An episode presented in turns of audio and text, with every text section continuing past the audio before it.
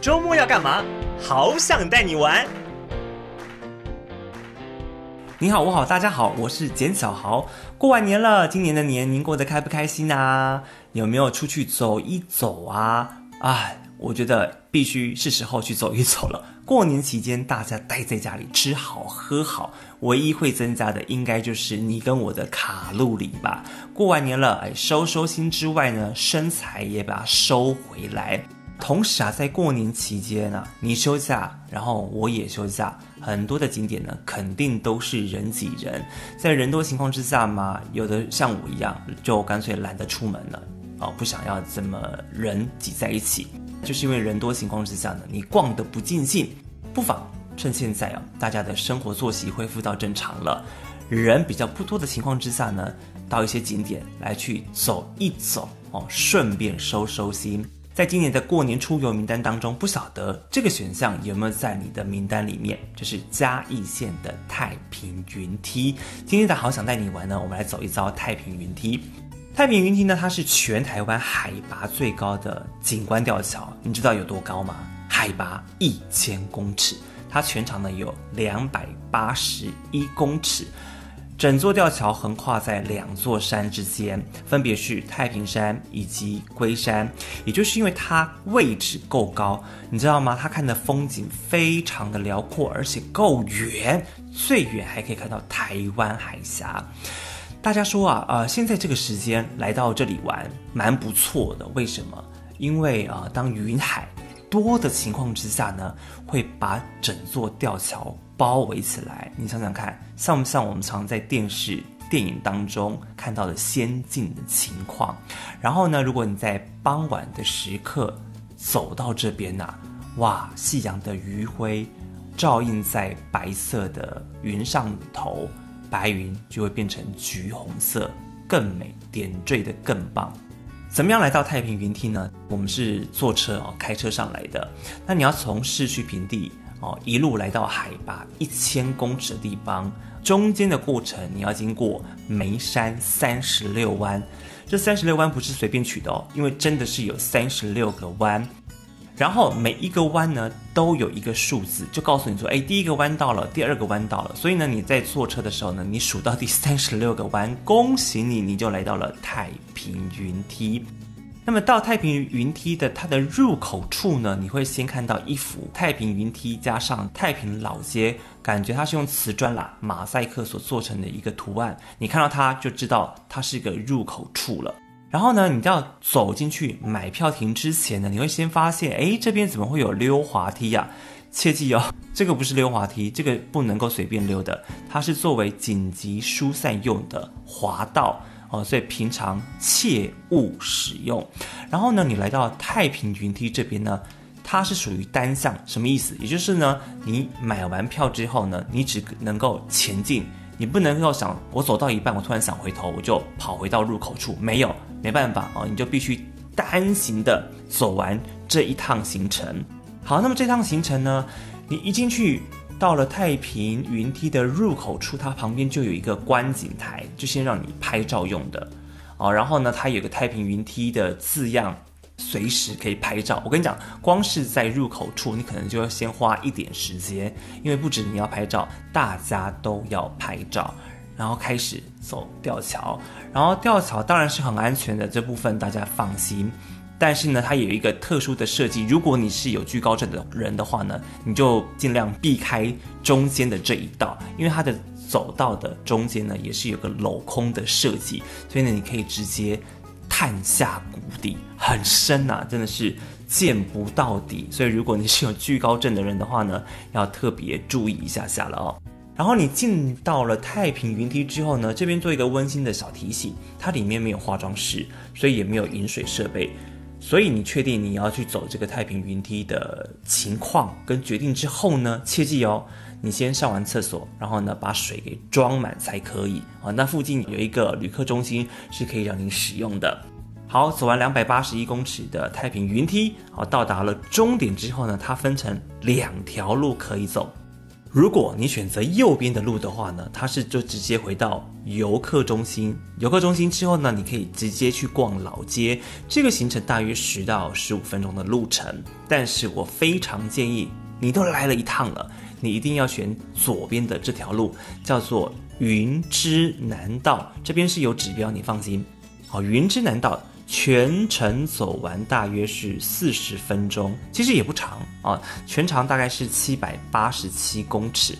但是你要先走到云之南道之前呢，你要先走上一小段的阶梯，总共是有两百六十八个哦，慢慢的走会增加你的心肺功能，同时甩掉你的卡路里。等你走完了这个阶梯之后呢，你就可以开始看到很美的景色。因为这边呢，整个山坡种的通通都是茶树，哦，一大片的茶园，很漂亮，而且很自然。为什么要说很自然呢？因为你可能每到茶园的某一处，你会发现巨无霸型的蜘蛛网，而且很多很大的蜘蛛就在你顶上。够自然吧，而且茶园就很像我们在电视看到的广告一样，你光是在这边拍照，我跟你讲，你会拍疯掉。那么这边的茶呢，主要种的是清新乌龙，还有金萱茶，所以来到这边呢，有茶可以喝哦。所谓的可以喝，就到老街了，你可以去买哦，还不错。那么呢，你走完了整个云之南步道，其实我觉得不难走了哦。那它也是一样。走完这个步道之后呢，它也是可以接太平老街哦，让你去逛街。那比较可惜的是，刚好我这一回去的时候，老街它正在维修哦，所以我就没能够走进去了。但是去过的人呢，告诉我说，这这边有几样东西，他们蛮推荐的，像是啊太平云糕啊，取名叫云糕的意思呢，就是因为它。口感很松软，很像云朵的感觉。同时还有坚持古做法的冬瓜茶，还有卤制四天的总统茶叶蛋哦，都是他们这边推荐的美食。如果你有来的话呢，诶，不妨也可以尝试看看。那么不只是老街可以逛哦，在老街的出口处哦，也就是云之南道的出口处呢，有一个非常非常文青的地方，它叫做。空气图书馆，一听名字就知道是个完美景点哦。它真的是很漂亮，不只是有在这个卖餐点了，它的卖点就是呢，整个是绿意盎然，很多的植物、盆栽啦、造景啦都有。那它是开放，可以让一般民众进去拍照。哦，进去看一看，但是在用餐区的部分呢，不提供进去了哦。所以呢，我们还是可以在它这个开放的范围内呢，哦，来去拍拍照，挺不错的。但如果你看到喜欢的植物呢，你也是可以买哦，它也是有卖的。那么回到我们这个太平云梯的地方哦，有几点要特别注意的是，它的票呢，它有分两种，一种是现场买着哦，一种是预约制啊，现场买跟预约制。现场买票还有网络订票，那么比较建议是啊，你可以在网络先订票比较好，因为它每天都是有限额，不管是平日还是假日哦，每天都是限额一千个名额而已。所以当你要在现场买票的时候呢，怕啦哦，怕有时候万一人多的话呢，会买不到，可以先上网预购比较好。那么平日的开放时间呢，是早上的九点哦到下午的四点。那么假日的开放时间呢，是早上的九点到下午的五点，唯独唯独礼拜三，礼拜三是公休，所以你千万不要白跑一趟。票价我觉得算 OK 啊，全票是一百块钱。可以去走一走。那么当走完太平云梯之后呢，这一回啊，我到了一个人家俗称当地的一个秘境去走一走。这个秘境叫做巧云小站，很巧的巧，云朵的云哦，巧云小站。来到这边有一点点日本 feel 的感觉哦，这边的不管是造景。或是它的建筑风格蛮像的，有人说很像日本的金阁寺。那么巧云小站到底是什么地方呢？它其实算是一个信仰中心哦，里头是有龙王金殿，但这个殿的庙宇呢，又不像我们平常所看到的庙宇风格这样哦。我刚刚讲了，它很像日本风格啊，像金阁寺的建筑物。那么这边的啊龙王金殿呢，是金碧辉煌，非常的气派。所以不只是可以看龙王殿啦，哦，包含它的庭园造型蛮日式风格的，然后建筑物的很有特色，仿造的是唐朝的建物，然后里面也有石雕哦、神像等等，可以让你走一遭不错。重点是班级免费逛街哦，唯独啦停车费哦，一次是一百块钱哦。来这边呢，也是在高山上面呢，来喝喝茶哦，赏一下美景哦，这也是不错的。那么另外呢，完全免费的是附近的一个景点，叫做梅山公园。